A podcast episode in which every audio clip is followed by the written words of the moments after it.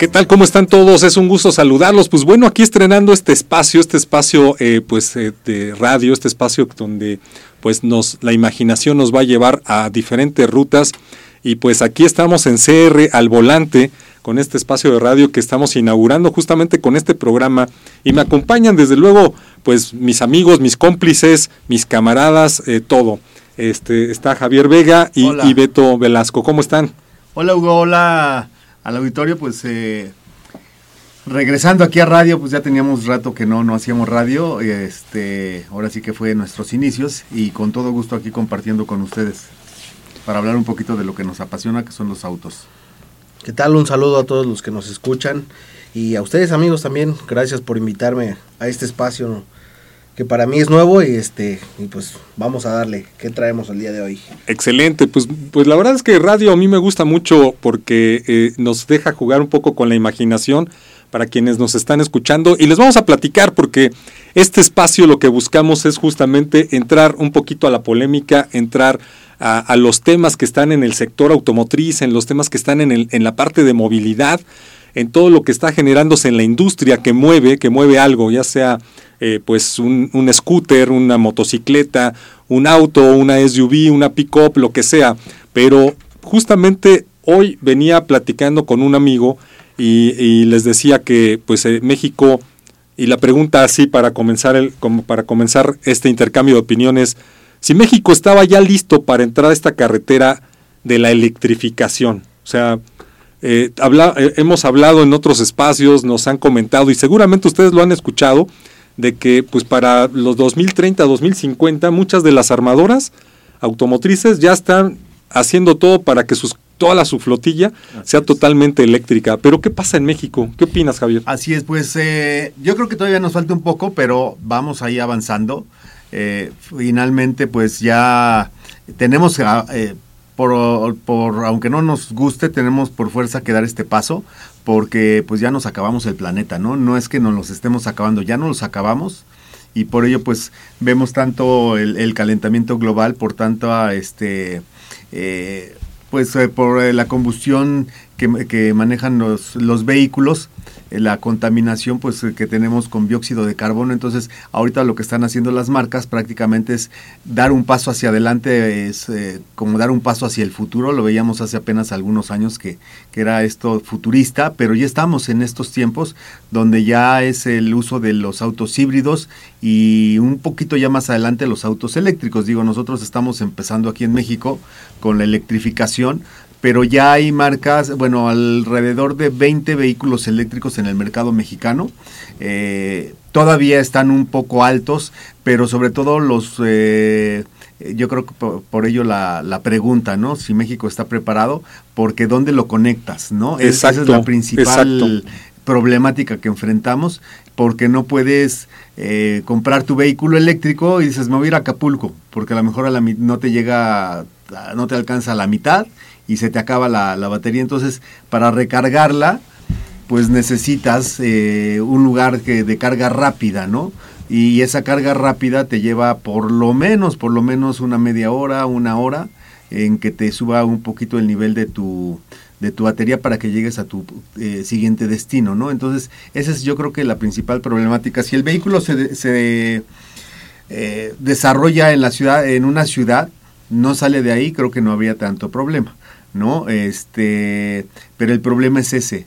Ya cuando piensas recorrer varios kilómetros, dices, híjole, ¿me alcanzará o no la batería? Contrario al motor de combustión, que dices, pues, cargo en cualquier gasolinería y me lleva hasta donde yo quiera, ¿no? Sí, sin duda un, un tema muy polémico, ¿no? Porque si bien ya tenemos que ir, como bien dicen, tenemos que ir eliminando la huella de carbono, yo creo que eh, el día de hoy todavía no tenemos la infraestructura, al menos en la Ciudad de México, para poder ya este, convertirnos en, en eléctrico 100%, ¿no? Si bien ya también hay este, autos eléctricos y motos eléctricas, porque también ya en la ya parte existen. de motocicletas están, eh, pues, digamos que haciendo sus pininos ya algunas este, marcas para, para poder migrar ya a esa parte. Creo que primero tendríamos que dominar la parte híbrida, ¿no? Que creo que está teniendo muy buena claro. respuesta en nuestro país. Uh -huh. Y ya después este migrar a la parte eléctrica, porque creo que en este momento migrar a la parte eléctrica es algo bastante difícil. Me, me comentaba, por ejemplo, un, un, amigo que ya este, decidió de lleno entrar al, a lo eléctrico. Me dice, me compré la primera motocicleta, no voy a decir ahorita este, marcas. Marcas, nombres, nombres. Pero sí, me dice, creo que no es el momento porque la verdad es que empecé a tener fallas, tengo tres meses que no la puedo arreglar porque no hay refacciones. Este, la, ese es otro tema, ¿eh, Beto? Este, marca no, no me puede dar respuesta, entonces, sí, y la verdad es que no la puedo llevar a otro lado también porque si no pierde la garantía, ¿no? Entonces creo que en este momento no está listo el país para... Bueno, esa, esa es la parte ahorita de motos, ¿no? Porque ya en, en, cuestión de vehículos, pues ya llevamos gran avance que ya, eh, pues la mayoría de las marcas ya tienen por lo menos un vehículo híbrido y algunas de ellas ya el, vehículo eléctrico, ¿no?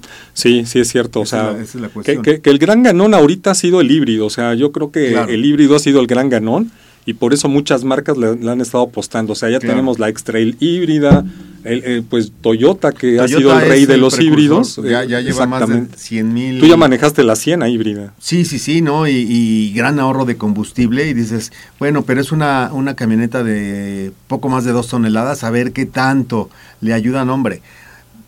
Si dices, bueno, a lo mejor sí necesitas un motor de combustión, no, en este caso no para nada, y te la llevas a carretera. Nos llevamos, a carretera. O sea, no ibas a 60 en carretera. sin bronca, eh, justamente una sobrina me, me dice, oye tío, me quiero comprar la Siena, ¿qué tal, qué tal? este Porque ella se dedica a dar cursos de este corte para, para este, ¿cómo se llama? Estética canina. y recorre toda la República. Entonces dice, quiero una, una Siena, a ver qué tal sale pero me han dicho que luego se sientan en carretera a 100 kilómetros por hora. No, hombre. digo, no, esta la subimos a 140. Pudimos meterle un poquito más, pero sin problema te los alcanza. Es muy cómoda y sobre todo fuimos eh, ida y vuelta a Morelos y gastó como un cuarto de combustible. Súper bien. Súper bien. Súper bien, que la verdad es que... El ahorro que tienes el ahorro que tienes, este, menos contaminación, menos por contaminación, no pagas verificación, circulas todos los días. Así es. Eh, tiene muchas exenciones, ¿no? Y, muchas ventajas, ¿no? Ventajas y desventajas como, como cualquiera, ¿no? Porque es eh, más difícil que se te descomponga un vehículo eléctrico quizá ahorita, porque, bueno, lo que le vas a necesitar va a ser el cambio de baterías, ¿no? Y esas te durarán en promedio unos cinco años. Unos cinco años te duran en promedio. mantenimiento. Exactamente. Eh, en promedio que, lo importante es no perder las garantías. Y ahorita que comentabas, Beto, de la moto, pues sí, o sea, no le puedes llevar a que la arreglen en otro lado, claro. porque pierdes la garantía. ¿no? y aparte que no le sepan, ¿no? Porque es, bueno, es, un motor de combustión, bueno, ya en todo en todos eh, los talleres ya lo saben. Bueno, hasta en farmacias te venden las bujías. Casi, casi, ¿no? sí, pero yo creo que vamos bien. Eh, también con todo esto de los tratados de libre comercio ha habido más apertura, ya, ya este, por ejemplo, cuando daban a conocer algún vehículo, lo daban a conocer primero en Europa o Estados Unidos, etcétera, y algunos ya se han dado a conocer aquí en México, ¿no? O sea, eso habla muy bien de que, estamos ya siendo considerados en el ámbito internacional, ¿no? En, esta parte automotriz, además de, de lo que vemos ya también eh, en México cuántas plantas tenemos, de cuántas armadoras, es porque se confía en México en la mano de obra, en, lo que se hace, entonces... Y, tenemos, tenemos una gran ventaja, estamos cerca del mercado más grande del mundo. Claro. ¿no? Que, no, es, no es fortuito que Tesla quiera apostarle a meter una planta aquí en México, ¿no? O sea, no, es, no es porque, ay, me caen re bien, me caen re bien la 4T o cosas así, no, o sea... Eh.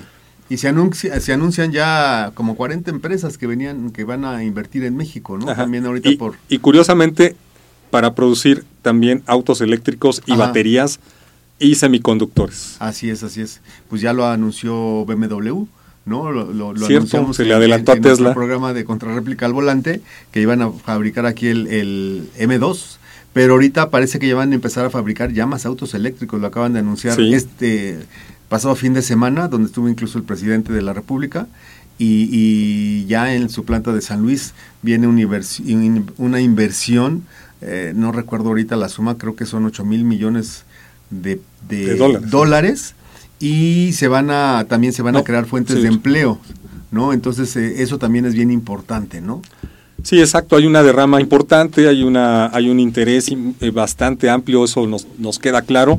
Tenemos un tratado, un tratado de libre comercio con Estados Unidos, Canadá, pero pues bueno, aquí lo que les interesa justamente a estas armadoras es el mercado estadounidense. Así es. Aunque México tiene un mercado potencial también muy interesante, pues somos más de 100, 100 millones de habitantes. Así es. Eh, la mayoría todavía estamos en, en, en la parte de la pirámide este, eh, como tipo rombito, es decir, hay, un, hay una cantidad de, de, de, personas entre los, 25, entre los 25 35 años amplia, eh, que tienen capacidad económica, que están creciendo, que buscan movilidad, eh, que están interesados en nuevas tecnologías. México tiene un potencial muy importante. Pero, pero ¿qué? ¿Ustedes creen que sí ya estamos o no? Pues vamos bien creo que vamos bien y, y, y ya lo... ¿Qué se más si tú te chutas las mañaneras, mi estimado Javier? No, digo, vamos bien en el sentido que, por ejemplo, Toyota que ya nos anuncia que ha roto récord con 100 mil híbridos vendidos, ¿no? Este, Nissan pues también con su Leaf, que ese es totalmente eléctrico. Pero que está bien caro. Sí, esa es el, eh, la desventaja. Bueno, hay ya hay competencia ahorita porque antes se anunciaba el, el vehículo más accesible o asequible, era el, eh, uno de 438 mil pesos. Pero ya llegó, ahí se los tengo también, una firma que se dedica aquí en México, ya tiene algunos años, que es Solar, Solarever, y acaban de anunciar hace unos, unas cuantas semanas el lanzamiento de su, pre, su primer vehículo eléctrico, que se llama el Iguan. El Iguan. Y, ah. y, y, que este ya se vende en otros países y tiene un costo, son dos modelos. El de mayor rango de autonomía, que son 300 y cacho, 350 50 kilómetros aproximadamente, eh, 400 mil pesos. Y el otro que te llega creo que a 300, o no, 200 si mal no recuerdo el de rango de autonomía, en 300 mil pesos. Ok, pues ya, ya, yo, ya, empieza. Cuando ya fuimos empieza. a la presentación dijimos, a ver qué tal está, porque seguramente pues no, no tienes este, asistencias, no tienes eh, seguridad. Y cuál es nuestra sorpresa que sí las trae. Sí, además es un, no, entonces, es un auto muy bonito. es bonito, también. sí. Este, como dices, ya trae como todas las prestaciones que traen los, los autos normales. Trae pantallas, Exacto, este, sí. etcétera. Pues, este. O sea, trae su, su, su, su info, eh, infoentretenimiento, ¿no? Así es, así es. Así. Okay. Así es, es, este. Es un auto pequeño, pero uh -huh. la verdad es que para moverte en una familia pequeña o inclusive para algún este o sea, pensando que cuatro, cuatro personas. Cuatro personas. Bien, cuatro personas bien, bien, sí. Y platicaba de hecho con una persona de ahí de, de, de este, se llama Zepla, ahora esta empresa. Eh, me dice, no, pues yo me lo he llevado a Celaya, sin problema. Fíjate. Sí, pues con ese rango bien. de autonomía, claro. digo, con las asistencias de, seg de, seguridad que tiene y todo, el gran ahorro que tienes, ¿no? Porque ya no vas a gastar en, en, en gasolina, ya no vas a gastar en tenencias, en, en, muchas situaciones, ¿no? Vas a circular diario sin ningún problema si haya contingencia. Entonces, claro, claro. eso es muy bueno, ¿no? Yo, yo, yo creo yo lo percibo así, ¿no? No sé si estén de acuerdo que desde luego todavía nos falta para que ingresen más modelos, haya más competencia, claro. este, pero ahorita como que se dividieron los segmentos, o sea, estamos hablando de autos eh, entre, bueno, ya ahorita arriba los 300 ligeramente, pero de los 400 para arriba en, en autos eléctricos, este, pues estamos hablando de Volvo, Mercedes, este, BMW, Audi, etcétera, pues sí son mucho más caros, claro, pero claro. y el otro segmento que es que el que todavía usamos este combustión, uh -huh. pero que estamos buscando este segmento ahorrador, ¿no? Claro. Eh, o sea, si sí queremos un vehículo, queremos contaminar menos, por supuesto,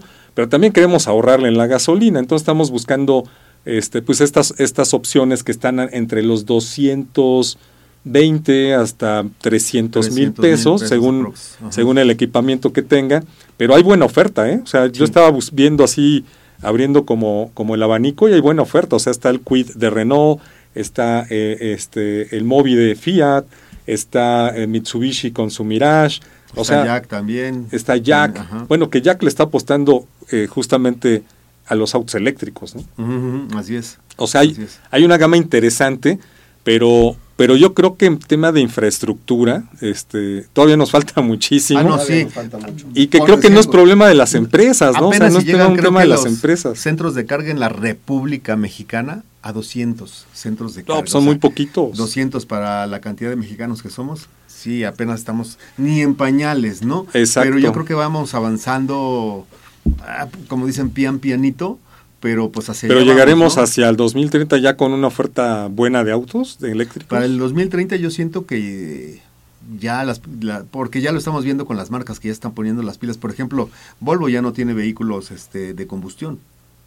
Pero yo creo que el tema no O sea, es con las marcas, ¿no? Porque las marcas... Las marcas sí. las marcas sí le están Claro. poniendo esfuerzo. Exacto. Sí, pero- y ellos tienen también sus centros de carga, ¿no? En las, en las diferentes, este, con los distri- diferentes distribuidores. La cosa es también a nivel gubernamental y hacer una alianza ahí con las mismas marcas que te- tengan estos vehículos eléctricos para poner más centros de carga en, en la Creo que República, ese ¿no? es el Porque- meollo del asunto, sí. ¿no? Para que Exacto. la infraestructura del país empiece a crecer, porque las marcas ya están haciendo su esfuerzo, Sí, ¿no? ellos- pero ajá. creo que todavía nos falta como país, bueno, sobre todo al gobierno, empezar a hacer alianzas, como dice Javier, para poder empezar a, a crear nuevas, este, nuevos lugares para poder cargar tus... Yo, yo creo que coincido, o sea, no es un tema de las empresas, vemos a las empresas muy echadas hacia adelante. Este, justamente hoy platicaba con, con General Motors sobre su- sus modelos eléctricos eh, pe- y pues ellos están, están puestísimos para seguir trayendo más modelos. Claro. Me dicen, el problema justamente es que todavía falta mucha infraestructura como para decirte, ¿sabes qué? Pues como para, para decirte como consumidor, éntrale de lleno, ¿no? O sea, más bien están como, como todavía dando ese paso este, tímido Claro. de traer más modelos, sobre todo que ya tienen una gama interesante. Ahora, General Motors tiene un compromiso con el gobierno de Estados Unidos porque hacia el 2030, 50, no recuerdo exactamente si era 30 o 50, eh, todos los vehículos que les iba a comprar el gobierno de Estados Unidos, bueno, General Motors y Ford, y ten- tenía que ser eléctricos, todos, todos, sí. todos sus vehículos. Y van avanzando con modelos también fuertes, robustos, ¿no? Las pickups, por ejemplo. Ford también le está metiendo mu- mucho a esto de la electrificación en vehículos de trabajo rudos, este, justamente para atender ese mercado, ese, ese mercado tan importante que es la parte de gobierno en Estados Unidos, ¿no? Así es que Así es. eh, pues yo siento que las empresas sí están echadas para adelante, pero no encuentran, no encuentran, digamos, la puerta o la ventanilla correcta con gobierno. Y digo gobierno federal, pero también los gobiernos estatales, Estatales también. pues claro que tienen mucho que ver, o Claro, sea, claro. ellos tienen facultades como para dar incentivos, para poner justamente, por ejemplo, yo me imagino los, los, eh, eh, estas ciudades turísticas, ¿no? Pues que son Guadalajara, que son, bueno, Monterrey. Monterrey, pues que además de turístico, pues el tema, el tema de negocios es importante, Guanajuato, está aquí mismo la Ciudad de México, eh, en el sureste también, ¿no? Cancún, donde los mismos gobiernos estatales sí podrían, podrían apostarle fuerte a poner estructuras en, en coordinación con las empresas para poner estructuras de carga, ¿no? No sé qué opinan. No, sí, y es, y es que estaba viendo también una nota de que la Comisión de Medio Ambiente del Congreso de la Ciudad de México eh, aprobó una iniciativa que busca que aquí en la ciudad todos los automóviles que circulen en el 2040 tienen que ser eléctricos, Fíjate. por lo que quedaría prohibida la venta y circulación de vehículos de gasolina en el 2050. ¿No? Entonces, Wow. O sea, eso es- ¿qué se va a hacer también con tanto este Vehículo de combustión? ¿no? O sea, sí, y en una ciudad como esta, que es Claro. donde es donde hay más vehículos. y yo a lo que voy también es, por ejemplo, antes de que estén los eléctricos o no, por ejemplo, vemos cada mes eh, que nos da mucho gusto, ¿no? Que, que las eh, armadoras, las armadoras eh, estén vendiendo bastante. Ahorita por la pandemia se detuvo un poquito, pero siguen avanzando. Pero al final de- del día te dicen su la meta de cada armador es en promedio 100 mil vehículos al año. ¿no? Fíjate, en promedio. promedio. Ahora, ¿cuántas armadoras o cuántas marcas hay en México? Vamos a irnos muy bajito, ¿no? Por decir algo, 10, que son más, son creo que como 30. 30, son Ajá. 30. Entonces dices, bueno, 10 por 100 son un millón aproximadamente de vehículos más al año. Y los que ya estaban, entonces por eso tanta tanta contaminación, tanto tráfico, o sea, a- se necesita también una descha- descharrización. ¿no? Ir eliminando los, los vehículos eh, viejos, eh, dar incentivos para que compren los eh, vehículos nuevos, etcétera, porque tampoco es posible Sí. que sigan vendiendo, vendiendo, vendiendo y los que ya están, ¿dónde Ajá, se quedan, exacto. no? O sea, y, y- y ahí tienes ahí políticas que a lo mejor son bien intencionadas, que quieren hacer los legisladores, pero no están bien planeadas, ¿no? O sea, están- o sea, para llegar a este tipo de políticas, para llegar a, este, a dar este paso, yo creo que te debes sentar legislador con la industria. Claro. O sea, tienes que tener eh, pues el punto de vista de la industria porque no puedes poner de tajo este, eh, pues este tipo de condiciones, porque no solo afectas a la industria, sino también afectas a los consumidores. Entonces vas a tener un problema interesante. Claro, tú dices 2040, 2050, pues todavía le falta, mucho. Pero el tiempo se va rápido. Y estamos en el momento de poner las bases correctas para llegar a ese tiempo. O sea, para que esas generaciones realmente puedan hacer ese, ese cambio, cambio, ¿no? O sea, hagan ese, ese, ese movimiento sin tantos problemas y que se atoren y ya no sea 2040, sea 2050 apenas haciéndolo y 2060, quién sabe si se haga. por ejemplo, más quién sabe si exista. Hay un análisis de la consultora eh, JD Power que dice que el 39% de los mexicanos está en la disposición de comprar un vehículo híbrido, ¿no? Mientras que un 15 se haría de un vehículo completamente eléctrico. Y bueno, el estimado del auto eléctrico más económico, lo que decíamos, era de 438 mil pesos antes de que llegara este, esta marca SED, ¿no? Entonces, ya ahorita, por ejemplo, vehículo en 400 mil pesos, pero aún así sigue siendo bastante alto. Sigue siendo alto, claro. Para, para pues, la gran Para la gran mayoría, o sea, haz de cuenta, te dicen, oye, pues sí quiero un auto eléctrico, pero me cuesta este justamente 400 mil pesos y, ves otras opciones económicas también en materia de gasolina que te cuestan 220 mil pesos. Pues a cuál te vas, ¿no? o sea, finalmente así que a cuál te vas. Pues bueno, ¿qué les parece? Cerramos conclusiones, Beto. Sí, pues yo creo que en esta época todavía no estamos listos para ser 100% eléctricos, aunque las empresas también, y algo que no mencionamos, es que le están apostando también mucho por los scooters, ¿no? Claro. Los patines del diablo, como los conocemos en México. Yo tengo uno, ¿eh? Que la verdad, cada empresa empezó a sacar ya los suyos y cada vez sacan mejores y mejores este, productos y que hoy en día se están volviendo indispensables porque es un es un patín que te puedes este es un pues algo de movilidad que te puedes llevar a todos lados, lo puedes subir al transporte público y después te vas y la verdad eso también te, te ahorra gasolina y este pues le está funcionando a mucha gente para llegar a su trabajo. Claro. Así es, así es. Javier, conclusiones. Pues conclusiones que pues ya ya estamos próximos, todavía falta bastante, pero sí se necesita esta eh, conjunción industria automotriz con gobierno federal y estatales también, para que tengamos más centros de, de, de carga, para que pueda evolucionar estos vehículos híbridos y eléctricos ya en México, ¿no? pues eh, todavía, estamos en pañales, efectivamente. Y pues yo invito a todos los que nos estén escuchando a que nos manden sus comentarios, a que también, ¿por qué no? Eh, pues nos digan qué opinan. Estamos listos como país para este, tener autos eléctricos, para subirnos a esa supercarretera de la electrificación como lo están haciendo otros países en el mundo o no. Ah, eh, coméntenos en nuestra fanpage, por favor, SR al volante en Facebook y pues ahí los esperamos también para que nos digan qué temas les gustaría que abordáramos o mándenos también algunos comentarios que aquí los haremos, los, los pasaremos para que los escuchen y se, arme una muy buena, una muy buena charla. Pues es un gusto, es un gusto estar con ustedes, haber estrenado este espacio también aquí en, en, en CR al volante, ahora en radio, y los invitamos también a que nos sigan en Contrarréplica al volante justamente los domingos en punto de las 11 de la mañana eh, a través de Facebook, eh, donde van a estar justamente eh, pues viendo cómo estamos platicando este tipo, de este tipo de temas, pero también viendo las imágenes de los vehículos y modelos que ya están en el mercado o que vienen en el, o que vienen al mercado. Se despide, me despido. Hugo Loya, Javier, muchas gracias. pues muchas gracias. Los esperamos para pues, nuestra siguiente participación aquí en CR al Volante. Soy Javier Vega Platas y nos vemos pronto. Su amigo Alberto Velasco les dice muchas gracias por escucharnos y nos vemos la siguiente semana. Nos escuchamos la siguiente semana y pues no se olviden nuestra fanpage CR al Volante en Facebook. Hasta la próxima semana.